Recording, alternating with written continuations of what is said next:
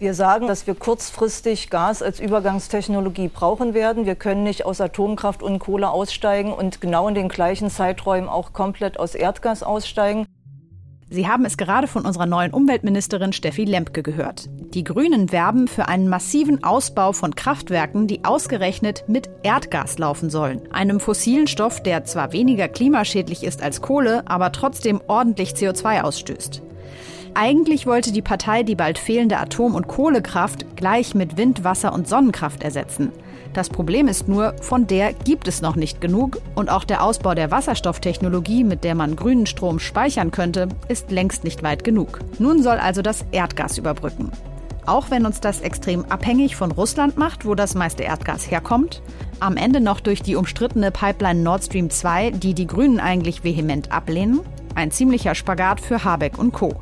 Wie die Grünen versuchen, den hinzubekommen, darüber spreche ich gleich mit meinem Kollegen Ralf Bollmann aus der Berliner Wirtschaftsredaktion. Und das passenderweise, während die grüne Außenministerin Baerbock heute nach Russland reist, um unseren Erdgaslieferanten Nummer 1 Putin von einer Invasion der Ukraine abzuhalten. Außerdem Gesprächsgast im FAZ-Podcast für Deutschland der klimapolitische Sprecher der Grünen im Europaparlament, Michael Bloss. Ich frage ihn, ob er sich eigentlich schärferen Protest der Ampelregierung gegen die EU-Kommission wünscht. Denn die plant gerade nicht nur Investitionen in Erdgas, sondern auch in Atomkraft als nachhaltig einzustufen. Heute ist Montag, der 17. Januar. Mein Name ist Marie Löwenstein und ich freue mich, dass wir zusammen in die Woche starten. Ich bin Dr. Robin John, Allgemeinarzt in Schönebeck. Das ist 15 Kilometer von Magdeburg entfernt und trotzdem zu weit, um hier Nachwuchs zu finden. Immer mehr Praxen im Salzlandkreis bleiben unbesetzt und Patienten haben lange Wege und noch längere Wartezeiten. Das muss sich ändern. Die besondere Nähe der niedergelassenen Haus- und Fachärzte ist in Gefahr. Was die Gesundheitspolitik jetzt dringend ändern muss, erfahren Sie auf rettetdiepraxen.de. Um bei diesem doch etwas komplexen Thema erst einmal ein bisschen die Zusammenhänge zu verstehen, bin ich jetzt mit Ralf Bollmann verbunden. Er ist der stellvertretende Leiter der FAZ Wirtschaftsredaktion und hat sich mit dem Thema Erdgas kürzlich in der Sonntagszeitung sehr intensiv auseinandergesetzt. Hallo Ralf. Hallo, grüß dich. Vergangene Woche hat unser neuer Wirtschaftsminister Robert Habeck bei der Vorstellung seiner Eröffnungsbilanz zum Klimaschutz Folgendes gesagt. Wir brauchen für den Übergang Gaskraftwerke. Das ist völlig unstrittig eine Kraftwerksinfrastruktur, die als Backup-Kapazität für Spitzenleistungen zur Verfügung steht, beziehungsweise auch für Tage mit wenig äh, Sonneneinstrahlung und wenig Wind. Wir werden mehr Gaskraftwerke brauchen und die entsprechende Infrastruktur, die dann zunehmend in den 30er Jahren auf Wasserstoff umgestellt werden soll. Ralf, warum ist so eine Aussage für einen grünen Minister in der öffentlichen Wahrnehmung eigentlich erstaunlich? Naja, ich habe versucht, es ja sogar noch runterzureden, wenn er sagt, äh, es ist nur Backup und ja, in zehn Jahren machen wir das alles mit Wasserstoff und so. Da würde ich noch mal ein paar große Fragezeichen machen. Jetzt nach dem Kohleausstieg wäre meine Prognose, mhm. dass Backup dann eben nicht mehr heißt, nur so ganz gelegentlich bei einer Windflaute, sondern dass die zumindest für eine Übergangszeit doch einen relevanten Teil der Energieversorgung abdecken. Äh, meine Analyse wäre, dass äh, Robert Habeck damit doch sehr stark versucht, die eigene grüne Basis zu beruhigen und dass im Grunde, auch wenn man den Koalitionsvertrag genau liest, da doch ein massiver Einstieg in die Gasverstromung geplant wird, was ja immer noch unter CO2-Gesichtspunkten ökologischer ist als Kohle. Moderne, effiziente Gaskraftwerke stoßen pro gleicher Stromerzeugung nur ungefähr 40 Prozent des CO2 aus. Aber es ist halt fossile Energie, zumindest noch für eine Übergangszeit. Ich glaube, da sollte man nicht drumherum reden. Wie viel Ausbau brauchen wir denn, um unseren Strombedarf da künftig decken zu können? Was sagen Berechnungen dazu? Das Problem ist immer so ein bisschen, wenn man jetzt äh, konkrete Zahlen nennen würde, wie viel installierte Leistungen da möglicherweise kommen. Ähm, das bringt ja gar nicht so viel, weil die Frage ja tatsächlich ist, wie lange laufen die unterm Strich? Das kann würde ich sagen, heute noch niemand exakt hm. äh, prognostizieren. Aber es gibt ja auch schon konkrete Pläne übrigens von den Energiekonzernen. Zum Teil sind die auch schon in der Umsetzung begriffen. Äh, genau an den Standorten, wo man jetzt die großen Kohlekraftwerke hat, möglicherweise diese Gaskraftwerke zu installieren, was ja schon deshalb einfach nahe liegt, weil erstens die Anwohner da schon dran gewöhnt sind, dass da ein Kraftwerk steht. Das heißt, man muss da nicht mit großem Widerstand rechnen. Und zweitens sind da ja die Stromleitungen schon vorhanden. Schauen wir jetzt nochmal auf die internationalen Implikationen. Anfang des Jahres hat die EU-Kommission ja für einen großen Aufreger gesorgt, weil sie angekündigt hat, Investitionen in Atom- und Gasenergie als nachhaltig einzustufen. Warum würde die Kommission das machen? Ich glaube ehrlich gesagt, dass es auch so ein bisschen eine Art Kompromiss ist, dass also die deutsche Regierung hinter verschlossenen Türen in Brüssel signalisiert hat, äh, dass sie diesen französischen Atomvorschlag nur akzeptiert, äh, wenn davon dann auch die deutschen Gaskraftwerke abgedeckt mhm. sind. Denn die müssen ja jetzt erstmal gebaut werden. Dazu braucht man Investitionen. Und das ist natürlich viel leichter, wenn potenzielle Investoren ihren, wiederum ihren Geldgebern sagen können, das ist aber hier eine nachhaltige Technologie. Also ich halte ehrlich gesagt diesen Widerstand, den es da ja im Übrigen auch nur von, von grüner Seite gibt, äh, SPD und FDP sagen da ja gar nichts dagegen, ähm, den halte ich für ziemlich heuchlerisch, weil im Grunde diese, dieses Gasthema eigentlich ein Zugeständnis an die deutsche Seite ist. Dazu können wir uns auch noch mal einen O-Ton von Herrn Habeck anhören. Der hat nämlich in Reaktion auf die Pläne der EU-Kommission in der ARD Folgendes gesagt. Die Kommission weiß, was sie da tut und sie tut aus meiner Sicht das Falsche. Es geht darum, einen finanziellen Anlagemarkt zu schaffen und den dann als grün, als nachhaltig, als ökologisch wertvoll zu qualifizieren. Und das ist ein Etikettenschwindel. Etikettenschwindel, sagt Habeck. Das sind ja schon relativ eindeutige Worte, wobei er sich da ja auch nur auf die Atomenergie bezieht. War die Reaktion der Bundesregierung oder vor allem der grünen Minister auf die klimafreundliche Einstufung von Erdgas da ähnlich? Äh, nein, also die haben da schon immer sehr darauf geachtet, in erster Linie auf das Atomthema zu gehen, haben aber das, was sie zum Gas meinen, immer so ein bisschen offen gelassen. Ich meine, zu sagen, es ist Etikettenschwindel, heißt ja jetzt auch nicht, wir werden alle Hebel in Bewegung setzen, um das zu verhindern, was übrigens auch gar nicht geht bei so einer reinen Kommissionsverordnung, was natürlich die Grünen auch wissen. Deshalb kann man da jetzt auch munter gegen protestieren, wenn man eh weiß, dass man es nicht verhindern kann. Ähm, zum Atom würde ich vielleicht noch sagen, dass äh, ich das Thema vielleicht tatsächlich ein bisschen aufgebauscht finde, weil ich eigentlich kein EU-Land sehe, wo die Atomenergie jetzt nochmal die ganz große Renaissance erleben wird. Ich meine, dass Macron jetzt so tut, als würde die Grande Nation mit ihrer atomaren Spitzentechnologie klimafreundlichen und billigen Strom für alle Zeiten erzeugen, das hat natürlich auch mit dem französischen Präsidentschaftswahlkampf zu tun. Ob das dann wirklich so kommt, also selbst mit äh, der Möglichkeit, da vermeintlich nachhaltig zu investieren, da habe ich doch meine erheblichen Zweifel. Mhm. Anderes großes internationales Streitthema ist ja, wo das Gas herkommt. Denn es ist ja nun mal so, Deutschland ist ziemlich abhängig vom Gas, weil unsere eigene Erdgasförderung deckt ja nur ungefähr fünf Prozent der Nachfrage im eigenen Land. Wahrscheinlich auch ein Grund, warum Angela Merkel immer so an der umstrittenen Gaspipeline Nord Stream 2 festgehalten hat. Jetzt haben wir eine Regierung, an der die Grünen mit drin sitzen. Annalena Baerbock ist zum Beispiel jetzt gerade heute für Gespräche in der Ukraine und Russland unterwegs, wo das sicherlich auch eine Rolle spielen wird. In welches Dilemma bringt denn Nord Stream 2 jetzt die Grünen? Die haben sich ja da eigentlich als einzige Partei im Wahlprogramm ganz deutlich dagegen ausgesprochen. Also es, es, tut mir ja ein bisschen leid, dass ich jetzt hier die ganze Zeit so auf den Grün rumhacken muss, aber es ist äh, neben der Frage, wir steigen aus den Fossilen aus und machen Gas, ist es natürlich die andere große Scheinheiligkeit bei den Grünen. Einerseits zu sagen, wir machen jetzt harte Linie gegen Russland und Nord Stream 2 haben wir unsere Zweifel und so weiter und so fort. Und äh, auf der anderen Seite aber eine Energiepolitik zu betreiben, die uns da in immer größere Abhängigkeit von Russland äh, bringt. Also wir in Westeuropa äh, haben halt nicht mehr so viel Gas. Die Gasfelder in der Nordsee sind allmählich erschöpft. In den Niederlanden gibt's äh, wachsenden Widerstand wegen der Erdbeben, die die Gasförderung da auslöst. Deshalb geht das da jetzt auch zu Ende. Ist ja schon offiziell beschlossen in den Niederlanden. Alle anderen Sachen sind aufwendig und teuer, das per Schiff über diese LNG-Terminals zu transportieren. Das hat man übrigens auch sehr schleifen lassen. Diese Pläne, die es da mal gab, es ist ja noch kein, bisher noch kein LNG-Terminal einsatzbereit in Deutschland. Dann hat man natürlich auch in, jetzt was die aktuelle Situation betrifft, in, fast sagen, grenzenloser Naivität voriges Jahr, auch vorigen Sommer, äh, die nötige Vorratsspeicherung äh, total versäumt, weil die Energieversorger alle gedacht haben, die Energiepreise sinken immer noch weiter. Und deshalb sind die Speicher jetzt leer und sowohl die Firmen als auch die Bundesregierung bemühen sich hektisch, äh, die wieder aufzufüllen. Das zeigt natürlich das, ähm, das Dilemma, in das man sich mit dieser Abhängigkeit vom Gas begibt. Verkürzt gesagt, wenn äh, Putin tatsächlich irgendwann mal auch auf offiziellem Wege in die Ukraine militärisch einmarschieren sollte, dann ist das vielleicht auch nur deshalb möglich geworden, weil wir uns in diese Abhängigkeit von dem russischen Gas manövriert haben und deshalb vielleicht nicht mehr mit der Härte reagieren können, mit der wir es sonst eigentlich wollen würden und die die gerade die Grünen ja jetzt immer propagieren. Ja. Ist auf jeden Fall spannend, wie es da weitergeht und auch spannend, was jetzt bei den Gesprächen von Annalena Baerbock in Russland und in Kiew rauskommt. Vielen Dank nach Berlin. Danke dir.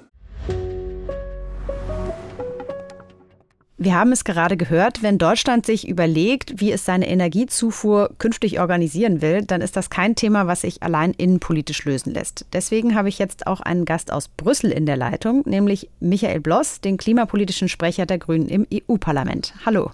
Hallo. Erste Frage, hat es Sie überrascht bzw. schockiert, dass die EU-Kommission damit um die Ecke kam, dass jetzt Atom- und Erdgasenergie als nachhaltig eingestuft werden soll bei Investitionen? Überrascht hat es mich nicht. Ähm, dieser Streit, der schwelt seit langer Zeit in Brüssel, ähm, schon seit wir die Gesetzgebung zu dieser Taxonomie abgeschlossen haben 2019.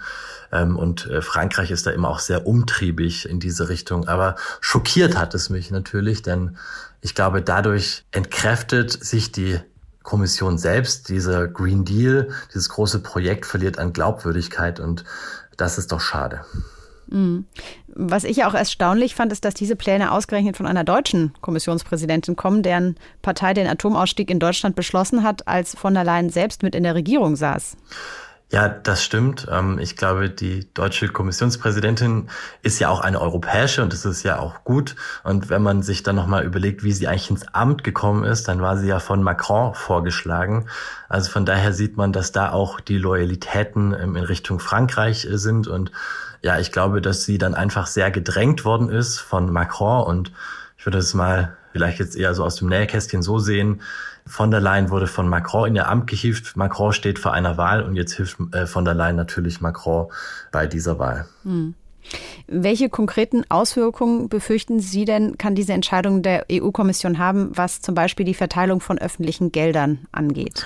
Genau, das sind wirklich konkrete Auswirkungen. In Brüssel diskutieren wir zum Beispiel gerade die Frage, wie die Schuldenregeln in Europa verändert werden können mit dem Argument, äh, was viele auch richtigerweise äh, bringen, wir müssen jetzt so viel in die grüne Transformation weg von Kohle, Öl und Gas investieren, dass diese alten Schuldenregeln dazu nicht mehr passen. Also vielleicht kann das, äh, was in die grüne Transformation investiert wird, dann ausgenommen werden von den Schuldenregeln. Das würde natürlich dann bedeuten, dass zum Beispiel, wenn Frankreich jetzt extrem viel Geld in ihre marode Atomkraftwerkflotte steckt, dass sie das dann aus den Schuldenregeln herausrechnen könnten. Da äh, denke ich schon, dass da sehr, sehr, sehr viel auch äh, Steuergeld dranhängt und es hier nicht nur um privates Kapital geht. Eine Sorge, die Sie ja auch schon geäußert hatten, war, dass Investitionen aus dem großen Geldtopf des Corona-Aufbaufonds auf diesem Wege in nicht nachhaltigen Investitionen landen könnten. Richtig, das kann dann in diese Richtung vergeben werden. Es geht da nicht nur um den Corona-Aufbaufonds, der schon beschlossen worden ist, sondern es gibt hier auch in Brüssel viele Debatten und Überlegungen dazu, dass dieser Fonds verstetigt wird und dass dann auch nochmal in der Zukunft zusätzlich Gelder in diese Richtung ausgegeben werden. Wenn wir jetzt nochmal einen Schritt weitergehen, was würden Sie sagen, welche Konsequenzen könnte das für den Ausbau von erneuerbaren Energien haben? Ja, das Geld, das kann man eben nur einmal ausgeben und das kann entweder in die erneuerbaren Energien investiert werden oder es kann in die Atomkraft oder in die Gaskraftwerke investiert werden. Und das Ziel dieser Taxonomie war es, Geld in diese erneuerbaren, in die grünen Technologien zu leiten. Das war sozusagen explizit das, um was es ging. Und mit dieser Klassifizierung jetzt von Gas und Atomkraft als grün äh, steht es natürlich dem entgegen. Also die Erneuerbaren, die werden weniger Geld bekommen. Das wird teurer werden für sie, äh, Geld zu erlangen, weil sie dann in der Konkurrenz stehen mit den anderen Technologien. Sprechen wir vielleicht auch noch mal über die deutsche Politik. Sie sind ja Grüner und äh, kommen aus Deutschland. Insofern wird Sie das ja sicher auch bewegen. Unser neuer Wirtschaftsminister Robert Habeck hat die Aufnahme der Atomkraft in den Katalog der EU-Kommission von nachhaltigen Investitionsfeldern recht scharf kritisiert, sprach da unter anderem von einem Etikettenschwindel. Beim Erdgas allerdings hat er die Pläne aus Brüssel ja etwas schwächer nur als fraglich bezeichnet. Ist Ihnen das genug, wenn man mal bedenkt, dass Gas ja nun auch nicht unbedingt umweltfreundlich ist? Also der Robert Habeck und andere haben auch ganz klar nicht nur gesagt, dass es fraglich ist, sondern sie haben gesagt, dass sie das da drin nicht sehen, das da drin nicht benötigen, dass die Taxonomie eben nur für die Grüninvestition da sein soll. Ähm, man muss aber, wenn man sich es mal genau anschaut, schon noch mal eine kleine Unterscheidung machen zwischen dem, was äh, zu Atomkraft drinsteht und dem, was zu Gas drinsteht. Atomkraft ist da quasi ein Freifahrtsschein. Da geht es ja auch darum, die Atomkraftwerklaufzeiten zu verlängern, fast ohne jegliche Restriktion. Bei Gas ist es schon erheblich restriktiver. Also da steht zum Beispiel drin, dass dann ab dem Jahr 2035 diese Kraftwerke dann nur noch mit ähm, erneuerbarem Wasserstoff oder low carbon Gases laufen dürfen. Das ist schon eine Anforderung, die wirklich ähm, die Industrie auch von eine Herausforderung stellt. Und wenn es so kommen würde, dann wäre es auch mit dem 1,5 Grad Pfad im vereinbart. Nichtsdestoweniger bin ich aber trotzdem der Überzeugung, dass Gas dennoch keinen grünes Siegel benötigt, äh, denn Gas hat äh, CO2 äh, Emissionen schädigt dem Klima. Auch wenn wir es für den Übergang brauchen werden, heißt es ja nicht, dass wir trotzdem äh, einen grünen Stempel drauf machen, denn es ist eben nicht grün. Finden Sie denn einen groß angelegten Ausbau von Gaskraftwerken, wie das in Deutschland jetzt in Angriff genommen werden soll? Robert Habeck hat es vergangene Woche erst nochmal angekündigt. Halten Sie das für richtig? Also die Frage ist doch, was brauchen wir jetzt wirklich?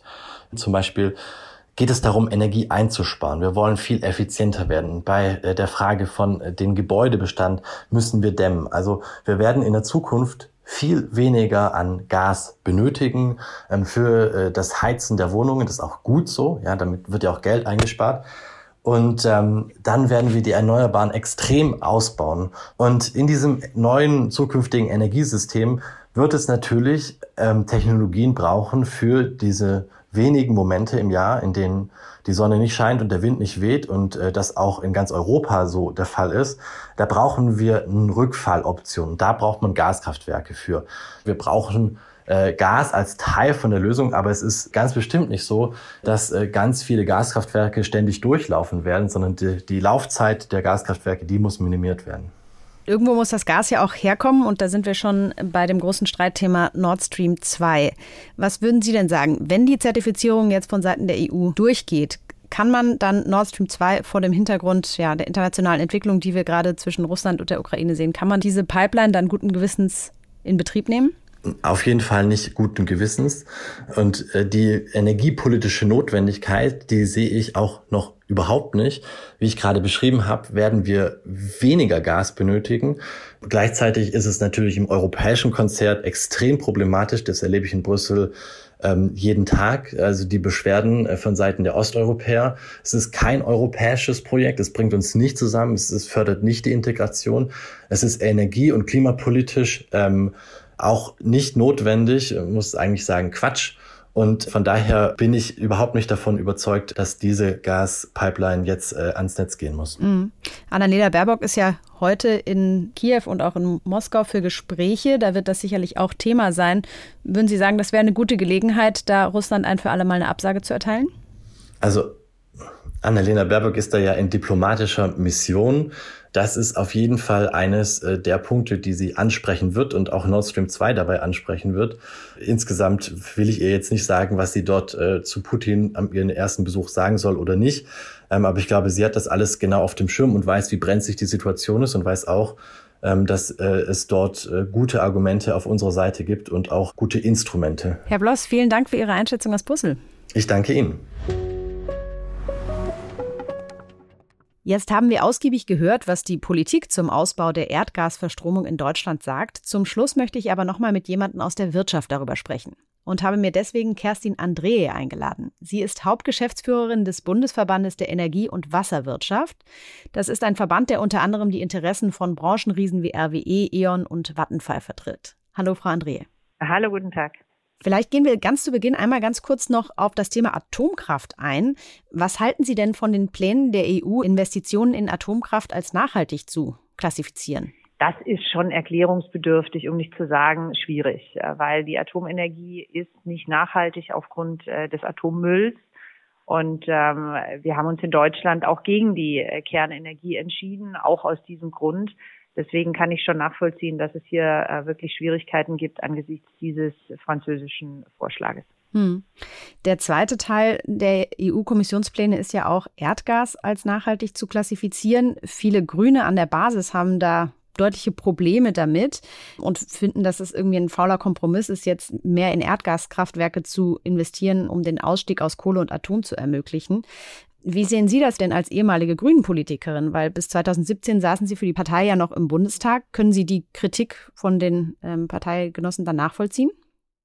Ich kann die äh, Kritik insofern nachvollziehen, als dass Erdgas ähm, aufgrund von seiner Methanlastigkeit äh, gerade bei der Förderung nicht klimaneutral ist. Aber die Kritik ist zu kurz gesprungen und deswegen ist es mir sehr wichtig, dass wir hier als Verband äh, und hoffentlich auch seitens der deutschen Regierung eine Positionierung bekommen, die ganz klar hat, dass wir den Übergang zur Klimaneutralität ja organisieren müssen. Es geht ja nicht darum, dass wir Erdgas als nachhaltig klassifiziert bekommen, sondern es geht darum, dass wir Gaskraftwerke und ähm, mit der Perspektive der Wasserstofffähigkeit dieser Gaskraftwerke, dass wir dies als nachhaltig klassifiziert bekommen. Und das brauchen wir tatsächlich, um auch den Zubau von wasserstofffähigen Kraft-Wärme-Kopplungsanlagen, aber auch äh, Gaspikern hier im Übergang zur Klimaneutralität organisiert und finanziert zu bekommen. Mhm.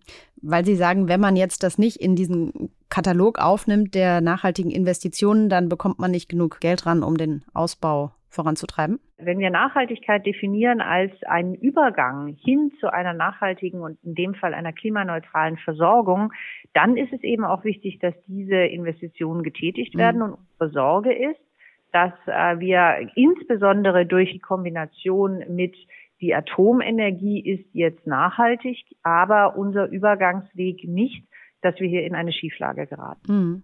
In ihren Plänen hat die EU-Kommission für die Investitionen in Gaskraftwerke, die dann als grün gelten dürfen, ja auch ganz viele Kriterien angelegt. Ihr Verband sagt, das sind zu viele Kriterien, das ist unrealistisch. Welche Vorgaben stören Sie denn da genau? Im Wesentlichen geht es uns darum, dass die Kraftwerke schon 2025, das ist in drei bis vier Jahren, 30 Prozent Wasserstoff nutzen sollen. So viel steht aber im Moment gar nicht zur Verfügung. Und deswegen plädieren wir dafür, dass realistische Zeiträume angesetzt werden. Wir wollen und wir müssen auch aus Gründen der Klimaneutralität in dekarbonisierte Gase. Es gibt seitens der EU ja auch die Vorstellung, dass nur solche Gaskraftwerke dann als nachhaltig gelten sollen, die bestehende Kohlekraftwerke ersetzen. Das klingt vielleicht erstmal sinnvoll, weil man dann ja nicht neu bauen muss.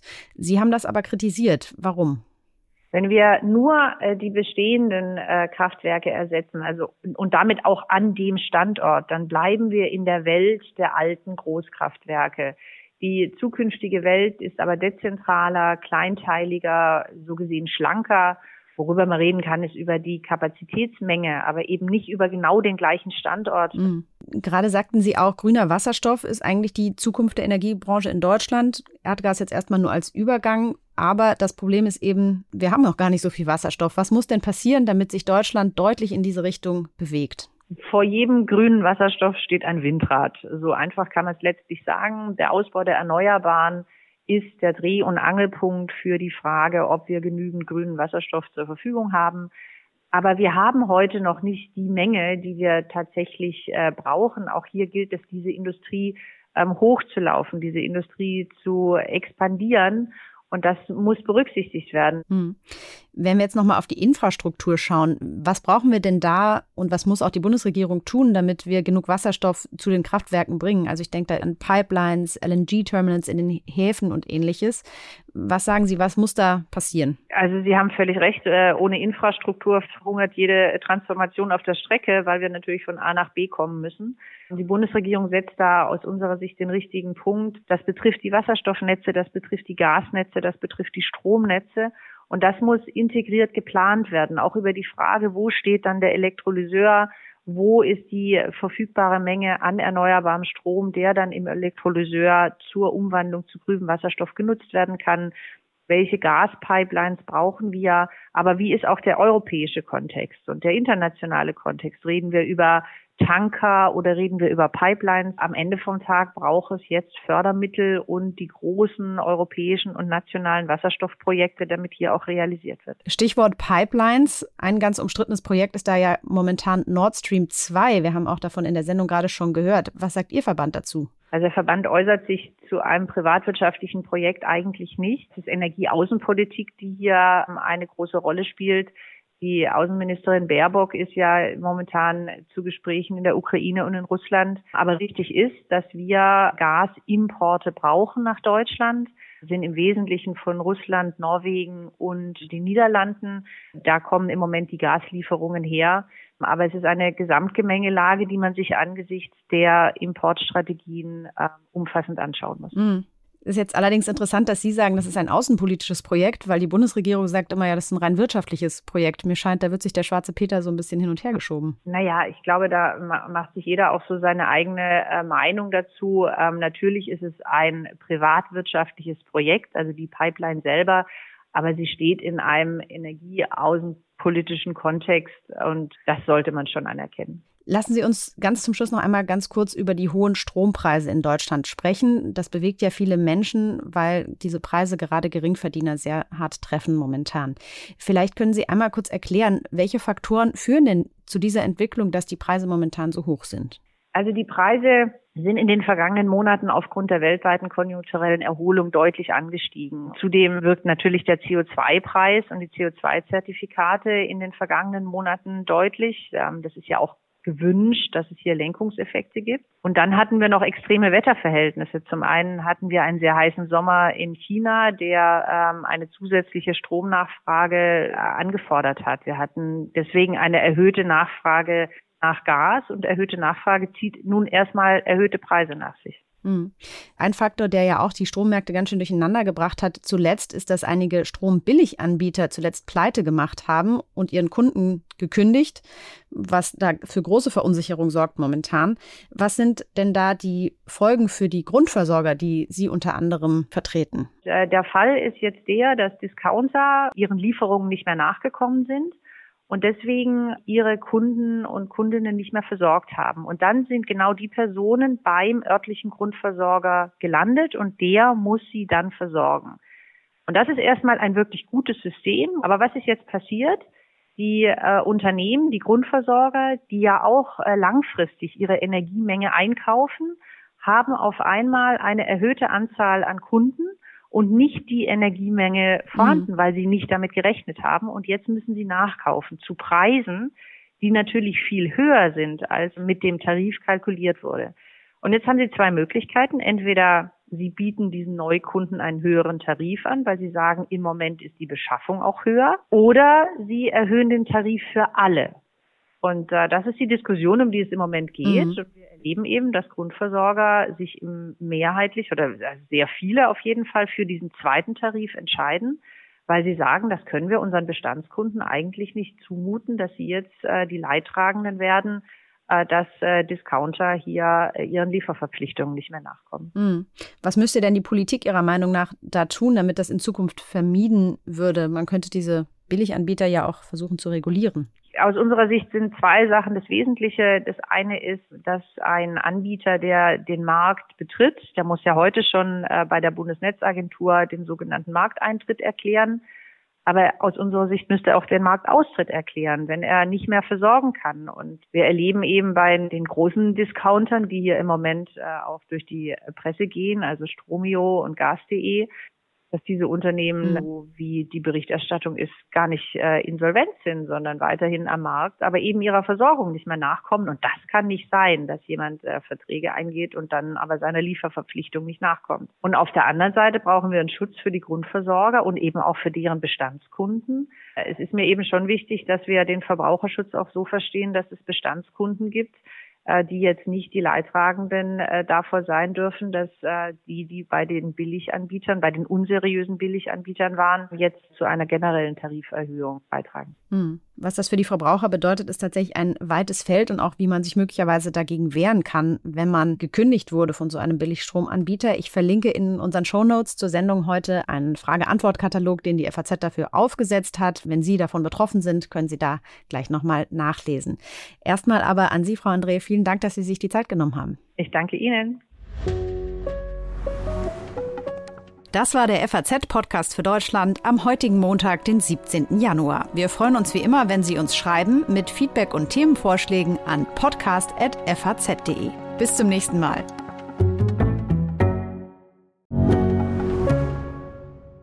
Mein Name ist Dr. Tillmann Grümenapf, niedergelassener Kinder- und Jugendarzt hier im Ennepe-Ruhr-Kreis. Die Einführung der Telematik sehe ich durchaus als Chance, aber aktuell fällt das System oft aus und es gibt viel zu wenig technischen Support. Dafür geht eine Menge Zeit drauf, in der ich die Kinder nicht genügend betreuen kann. Das muss sich ändern. Die besondere Nähe der niedergelassenen Haus- und Fachärzte ist in Gefahr. Was die Gesundheitspolitik jetzt dringend ändern muss, erfahren Sie auf rettetdiepraxen.de.